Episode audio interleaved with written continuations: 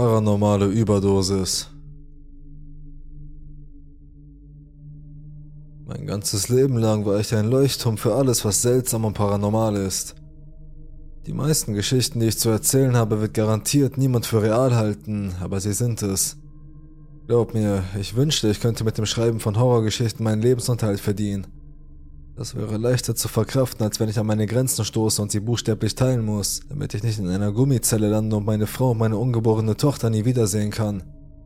Ich muss etwas mitteilen, aber ich wäre lieber in einer Gummizelle, als Benachrichtigung über Kommentare zu erhalten, die mich für verrückt erklären.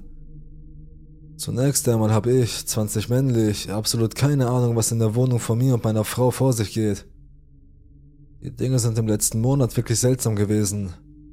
Mein Neffe, drei Jahre, hat eine merkwürdige Beziehung zu seiner Mutter, aber in letzter Zeit ist er oft zu ihr rübergegangen. Wenn er hier ist, lassen wir ihn ziemlich viel in unserer Wohnung herumlaufen. Alles ist ziemlich sicher, weil wir ein Kind erwarten. Und wir sehen ihn oft im Wohnzimmer und nur im Wohnzimmer, wie er einfach nur dasteht und starrt, mit Spielzeug spielt, das im ganzen Raum verteilt ist oder auf Sachen klettert. Er ist da, aber auch irgendwie nicht. Meistens aus dem Augenwinkel heraus und wenn wir ihn direkt ansehen, ist er gar nicht da. Es gab nur zwei Fälle, in denen diese Spiegelversion von ihm bei direktem Augenkontakt da blieb und nur ein einziges Mal zeigte sich, dass sie in irgendeiner Form Gewicht hatte. Das erste Mal war, als meine Frau und ich die Umbrella Academy sahen. Meine Frau drehte sich um, um ihn anzuschauen, und ich habe schweres ADHS, was mir diese seltsame Angewohnheit gab, auf alle kleinen Bewegungen in meinem Blickfeld zu achten, und als sie hinschaute, tat ich das auch. Sie fragte mich, ob ich das auch gesehen habe, und ich bestätigte, dass ich unseren Neffen dort stehen sah. Er schlief im anderen Zimmer und das schon seit zwei Stunden. Beim zweiten Mal spielte ich gerade Assassin's Creed Valhalla und meine Frau war in der Küche und machte sich etwas zu essen. Es fing damit an, dass ich ihn im Augenwinkel sah, während ich das Spiel spielte. Und zu diesem Zeitpunkt war es ein so häufiges Ereignis, dass ich gelernt hatte, es einfach zu ignorieren.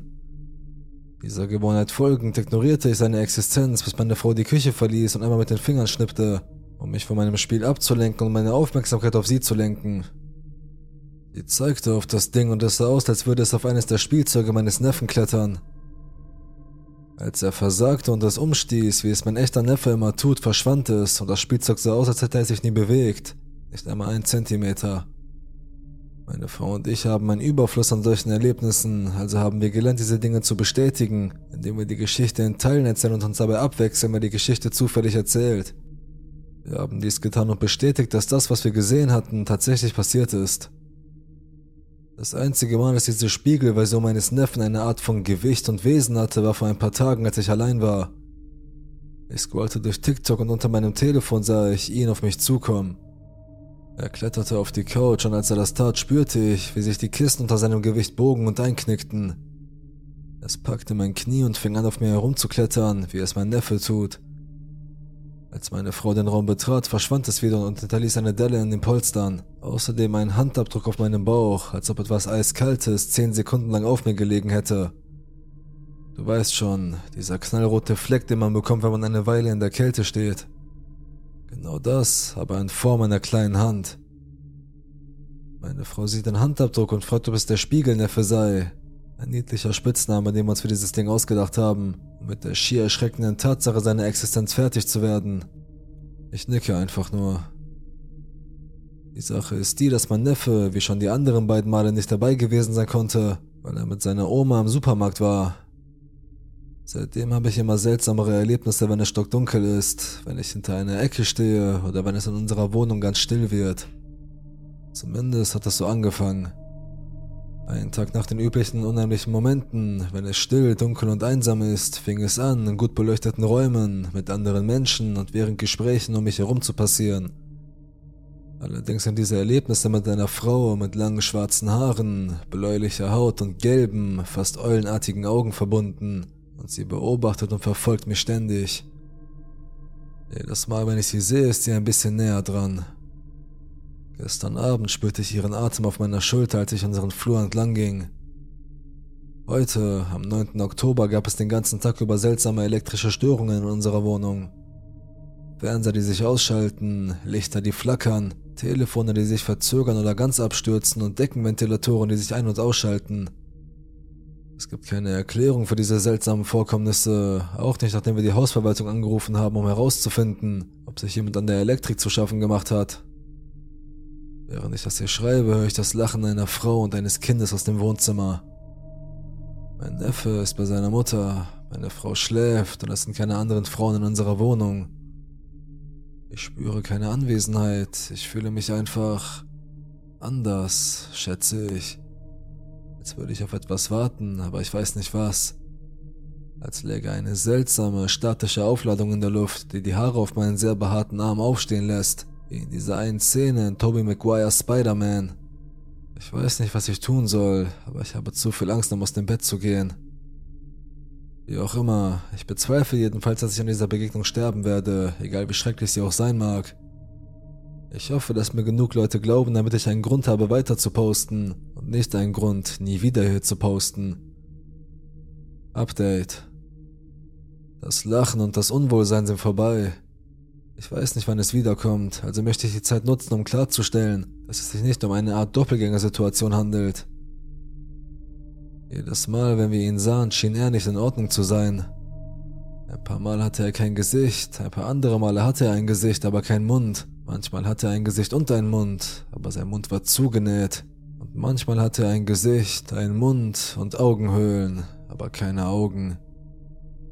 Es gibt viele verschiedene Dinge in der Spiegelneffe, die mich selbst nach 15 Jahren paranormaler Erfahrung wieder erschrecken. Das ist einer der Gründe, warum es mich so sehr schockiert.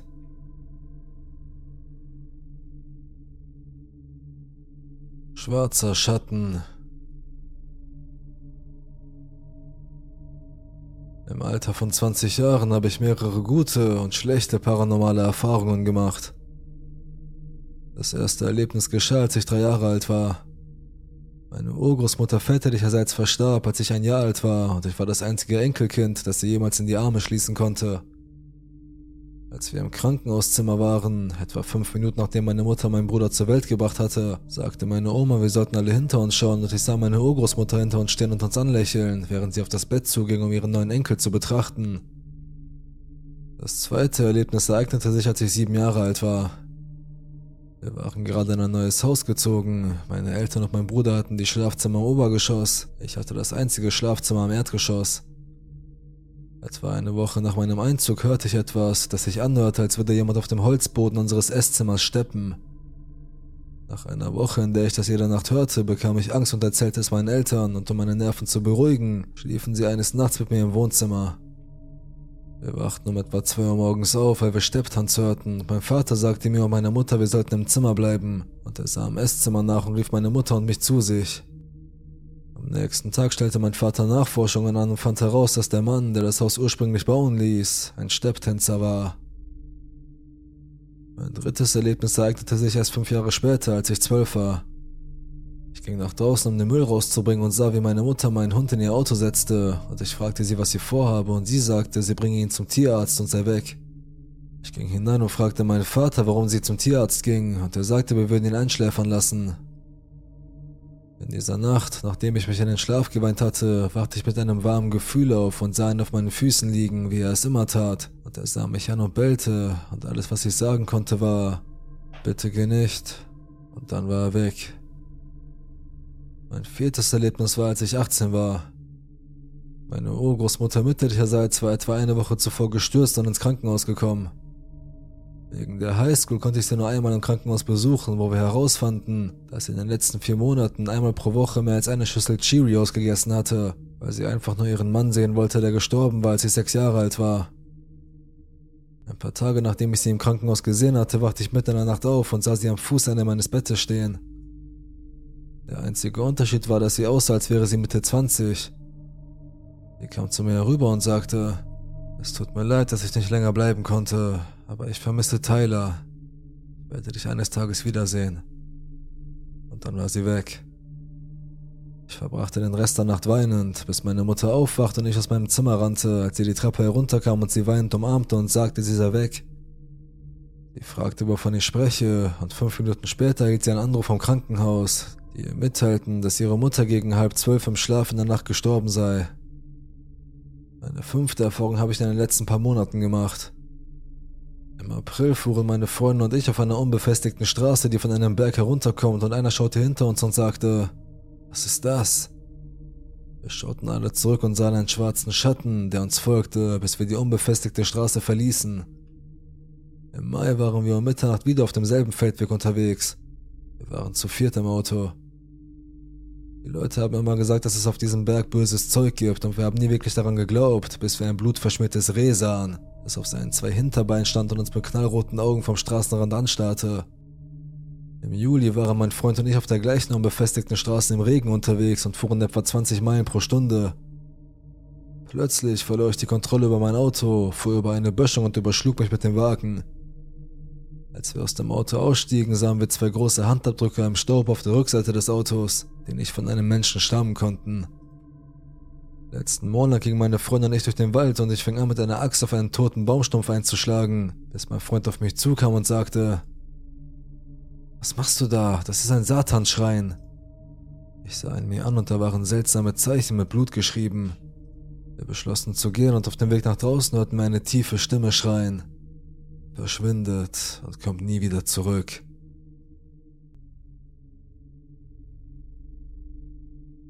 Träume.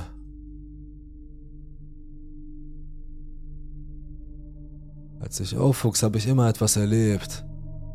Manches habe ich mit jemandem geteilt und manches nicht. Wenn ich erfahren sage, meine ich sehen, hören und träumen. Es gibt nie eine festgelegte Zeitlinie, wie weit dazwischen und an welchen Orten die Dinge passieren. Sie passieren einfach. Mein frühestes Erlebnis, an das ich mich erinnern kann, war, als ich etwa zehn Jahre alt war. Meine Mutter war die Nachbarsmutter für alle Kinder. Obwohl es uns nicht gut ging, schaffte sie es jedem Kind das Gefühl zu geben, dass man sich um sie kümmerte, was auch bedeutete, dass sie einigen einen Platz zum Wohnen gab, wenn sie ihn brauchten. Mein Bruder hatte einen Freund, dessen Mutter verstorben war, der war immer bei uns zu Hause.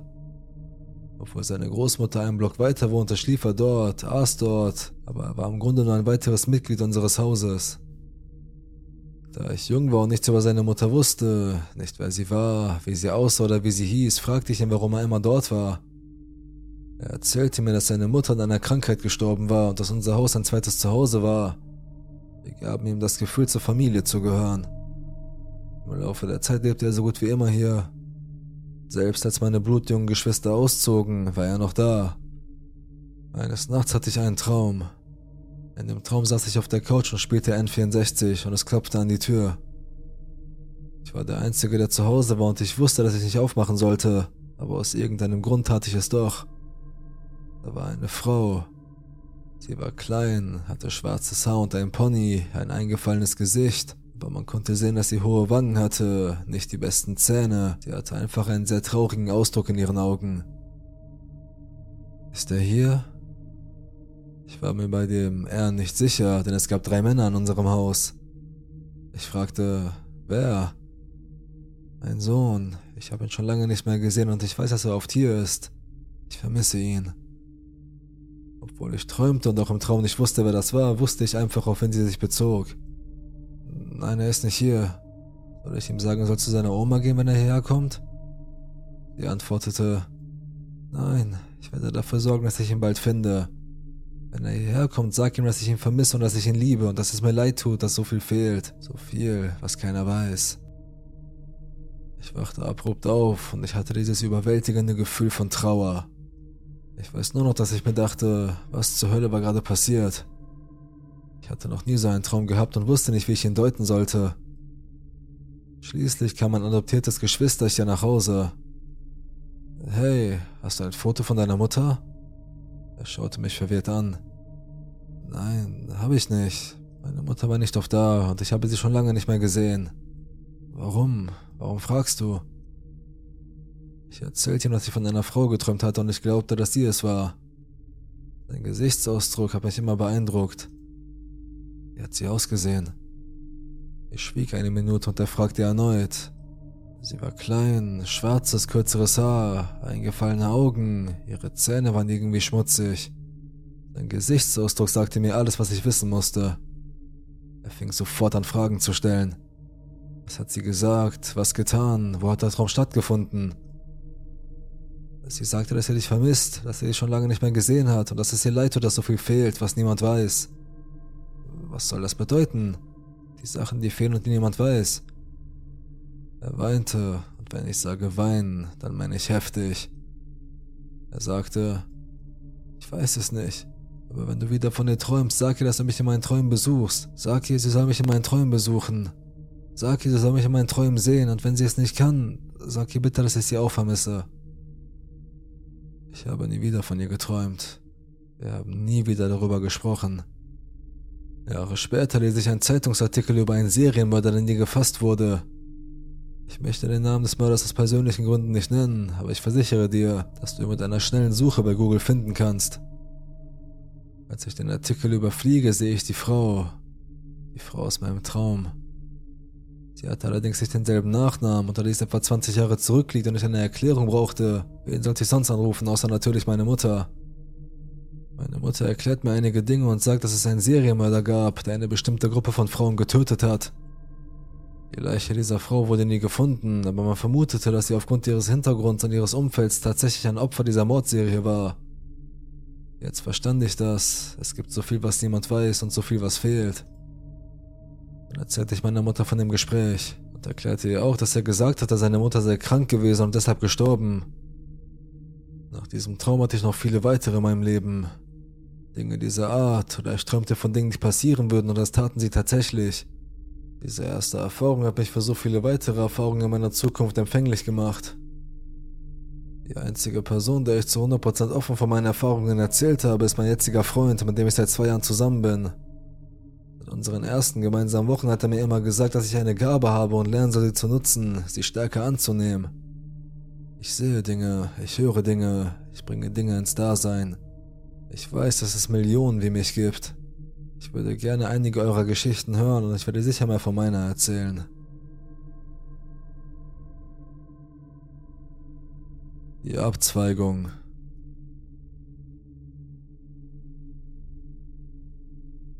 Das hier ist eine Geschichte, an die ich mich erst kürzlich in einem Gespräch mit meinem Verlobten wieder erinnerte.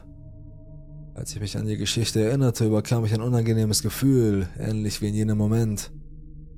Ich habe es nie ganz geschafft herauszufinden, was damals wirklich passiert ist, und so habe ich beschlossen, diese Geschichte ihr zu erzählen. Meine ältere Schwester hatte damals ihr Medizinstudium abgeschlossen und meine Eltern beschlossen, anlässlich dieses Ereignisses eine Feier für unsere Familie und Freunde zu organisieren.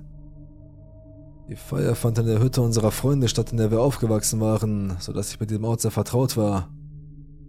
Stell dir eine große, leere Lichtung vor, einen großen Platz umgeben von Häusern und Feldern dazwischen. Eine schmale Straße, die zu den einzelnen Häusern führt, führt am Rand entlang und damals war sie noch nicht einmal vollständig asphaltiert. Es war hauptsächlich ein Feldweg. Von dieser Hauptstraße, die die Häuser auf einem Platz einrahmte, konnte man in den dichten Wald hinabsteigen, in diesem Platz umgab.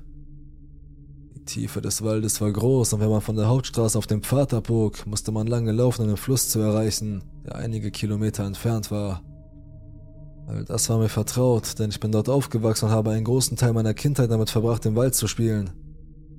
Ich hatte Angst vor dem Wald, aber nicht mehr als sonst und ich achtete immer darauf, nicht vom Weg abzukommen und mich nicht zu verlaufen. Meine Eltern organisierten also die Feier und luden viele Leute ein, darunter auch meine Cousine P. Sie und ich waren altersmäßig nah beieinander und wir verstanden uns gut. Als uns die Leute zu anstrengend wurden, beschlossen wir einen Spaziergang zu machen, damit wir uns über das Leben austauschen konnten, nur wir beide. Wir waren damals beide um die 20 Jahre alt und ich führte die Straße hinunter, denn ich wusste, welchen Weg ich mit ihr gehen wollte. Am Rande des Waldes entlang, neben all den anderen Häusern, damit wir nicht allein waren. Alles verlief normal, bis wir eine der Abzweigungen zum Wald erreichten, die ich erwähnt hatte. Irgendwie blieben wir beide stehen, ohne ein Wort zu sagen und schauten schweigend auf den Weg, der sich tief in den Wald hineinzog. Lass uns reingehen, sagte ich nach einiger Zeit als erster, auch wenn das nicht typisch für mich war. Wie ich bereits erwähnt, hatte ich immer ein wenig Angst vor dem Wald, vor allem nachdem ich mich einmal in ihm verirrt hatte.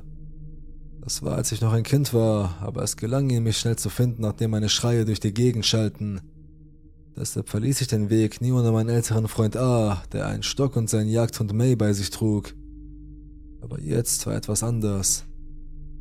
Lass uns da reingehen. Es wird uns schon nicht umbringen, sagte ich zu meiner Cousine und ging hinein. Ich will nicht, ich habe Angst, antwortete meine Cousine, aber ich versicherte ihr beharrlich, dass alles in Ordnung sei. Schließlich folgte sie mir trotzdem, weil ich schon 30 Schritte vor ihr war. Das ist keine gute Idee, lass uns zurückgehen, versuchte P mich noch einmal zu überzeugen, aber ich ging wie in Trance weiter. Alles in Ordnung, wiederholte ich ihr gegenüber. Nach einiger Zeit, als wir schon tief im Wald waren, hielt ich schließlich inne. Ich konnte keinen Schritt mehr machen. Ich war wie gelähmt. Es war, als ob ein Teil von mir versuchte, sich von dem zu lösen, was mich innerlich anzog. Ich war von Angst überwältigt, mein Herz klopfte heftig und mein Atem stockte. Es war, als ob alle Geräusche verstummt wären. Es war Tag, aber es gab kein Zeichen von Leben. Kein Vogel, kein Kaninchen, kein Schmetterling. Nur Stille und diese Bäume, von denen ich das Gefühl hatte, sie würden ihre Äste ausstrecken, mich für immer in diesem Wald gefangen halten. P war ein paar Schritte hinter mir. Ich, ich gehe zurück, ich kann das nicht, sagte sie und lief denselben Weg zurück, den wir gekommen waren. Ihre Stimme zitterte und ich konnte die Panik in ihr spüren. Nach einem weiteren Moment gelang es mir, mich loszureißen und ihr hinterherzulaufen. Wir rannten, ohne uns umzudrehen, als ob uns etwas verfolgte, bis wir den Eingang des Hauses erreichten, aus dem wir gekommen waren. Ein Stück weiter in Richtung der Hütte blieben wir stehen, als wir uns endlich sicher fühlten. Aus lauter Angst blickten wir nicht zurück. Wir versuchten zu Atem zu kommen und erst dann redeten wir, während wir schnell und immer noch verängstigt nach Hause liefen. Dort war etwas, da waren wir uns sicher. Als ich hineinging, hatte ich zunächst keine Angst. Es war sogar so, als ob mich etwas rief und wollte, dass ich ihm folge, aber die ängstliche Stimme und die Anwesenheit meiner Cousine rissen mich aus der Trance. Es hatte mich gerufen. Ich habe Angst davor, mir vorzustellen, was passiert wäre, wenn ich allein gewesen wäre, wenn es niemanden gegeben hätte, der mich zurückgehalten hätte, damit ich nicht zu weit gehe. Ich wusste nicht, wohin ich ging.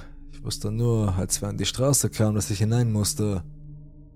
Das machte mir Angst und ich kann die Angst nicht abschütteln, die mich und meine Cousine nach diesem Ereignis überkam. Hat jemand von euch eine Idee, was passiert ist? Warum bin ich hineingegangen und habe meine Cousine überredet, mir zu folgen? Warum hat sie es geschafft, mich zu beruhigen? Und warum waren wir beide so verängstigt? Da war kein Geräusch, keine Stimme, nichts. Und die unausgesprochenen Worte von etwas, das ich hörte, meine Cousine nicht. Der Hof. Das ist eine unheimliche Begegnung, die vor ein paar Monaten begann und sich bis jetzt hinzieht. Ich wohne in einem Gebäude mit Eigentumswohnungen, das sich ein Innenhof mit einem Schwestergebäude teilt. Eines Abends, kurz vor Sonnenuntergang, saß ich auf einer Bank im Innenhof mit Blick auf meine Wohnung im unteren Stockwerk, hörte Musik und spielte Sudoku auf meinem Handy. Ein Mann, der mit seinem Hund spazieren ging, kam auf mich zu. Er schien in den späten 50ern, frühen 60ern zu sein. Ich bin eine Frau Mitte 20, fand es aber nicht so merkwürdig, denn sein Hund schien sich für mich zu interessieren. Ohne meine Kopfhörer rauszunehmen, streichelte ich seinen Hund. Aber nach einer kurzen Streicheleinheit war der Mann immer noch in der Nähe. Ich nahm meine Kopfhörer heraus und warf ihm einen Blick zu, der sagte, was gibt's? Er nickte auf meine offene Handtasche, die neben mir lag und in der sich eine Schachtel Zigaretten befand. Er fragte nach einer Zigarette und ich gab ihm eine. Er nahm das als Einladung, sich neben mich zu setzen, um sie zu rauchen. Er fing an, Smalltalk zu betreiben und fragte mich, ob ich dort wohne, wie lange ich schon dort wohne und so weiter. Nachdem er seine Zigarette zu Ende geraucht hatte, erwartete ich, dass er gehen würde, aber er blieb. Ich hatte kein Interesse daran, meinen Abend mit diesem Mann zu verbringen, aber ich fühlte mich auch nicht unsicher. Andere Leute gingen mit ihren Hunden spazieren und bewahren in Sichtweite vieler Wohnungsfenster. Ich dachte mir einfach, er sei ein einsamer, älterer Mann und es wäre eine einfache, freundliche Tat, mich an meinem Dienstagabend mit ihm zu unterhalten. Es wurde ein wenig seltsam, als er mich fragte, ob ich mit in seine Wohnung kommen wolle, um auf seinem Balkon einen edlen Wein zu probieren und eine Zigarette zu rauchen. Ich sagte ihm, dass ich an diesem Abend nicht kann. Er mich, ihm eine SMS zu schicken, um die Nummern auszutauschen und dass wir das ein anderes Mal machen könnten. Ich willigte ein, um die Peinlichkeit eines Neins zu vermeiden. Inzwischen war es über eine Stunde her, es war dunkel geworden, es war niemand mehr im Hof. Er sagte, es sei nett gewesen, sich mit mir zu unterhalten, er freue sich darauf, mir die edlen Weine zu zeigen. Kurz darauf schrieb er mir eine SMS, in der er mich bat, etwas für diesen Donnerstagabend zu planen. Ich nahm immer noch an, dass es unschuldig war und er nur einsam war. Aber ich wollte nicht, also sagte ich ihm strategisch, dass er vielleicht wegen der vorläufigen Pläne nicht kommen würde. So konnte ich den Vorschlag eines alternativen Termins vermeiden und hatte die Möglichkeit einfach abzusagen. Ich tat es als eine interessante Begegnung ab und schrieb meinen Freunden eine SMS darüber. Sie alle sagten mir sofort, dass es sehr unheimlich sei und ich ihm absagen und nicht mehr schreiben solle. Ich hatte zwar nicht die Absicht, zu ihm zu gehen und ihm noch einmal zu schreiben, aber ich dachte, sie würden überreagieren. Dann dachte ich weiter über unser unschuldiges Gespräch und all die persönlichen Informationen nach, die er aus mir herausgeholt hatte. Er weiß jetzt, in welchem der beiden Gebäude ich wohne. Er weiß jetzt auch, dass ich alleine lebe, mein Alter, wo ich arbeite, meinen letzten Arbeitgeber, den Fort, in dem ich aufgewachsen bin, wo ich zur Schule gegangen bin, wo meine Eltern leben und meine Telefonnummer. Ich halte mich nicht für dumm, aber jetzt bin ich überrascht, dass ich dem Kerl nicht noch meine Sozialversicherungsnummer gegeben habe. Allerdings hat er diese Information aus mir herausgeholt, weil er auch all diese Details über sich selbst preisgegeben hat. Das und die Tatsache, dass er im Nachbarhaus wohnt und nicht in meinem, hat mich beruhigt. Aber dann erinnerte ich mich daran, dass die Schlüsselkarten der Schwestergebäude funktionieren, um sich gegenseitig Zugang zu verschaffen. Dann erinnerte ich mich auch daran, dass er mir mehrfach gesagt hatte, er trage sein Handy oder seine Brieftasche nicht bei sich, wenn er nachts mit seinem Hund spazieren gehe, weil es so viele Überfälle gebe. Als er dies immer wieder erwähnte, fand ich es sehr seltsam, weil wir in einer der sichersten Gegenden der Stadt lebten, nahm es aber gelassen hin. Jetzt habe ich Angst, dass er böse Absichten hat und mich überreden wollte, mich ohne mein Telefon in eine gefährliche Lage zu bringen. Habe versucht, seine Nummer in der Umkehrsuche zu finden, aber es kam nichts dabei raus.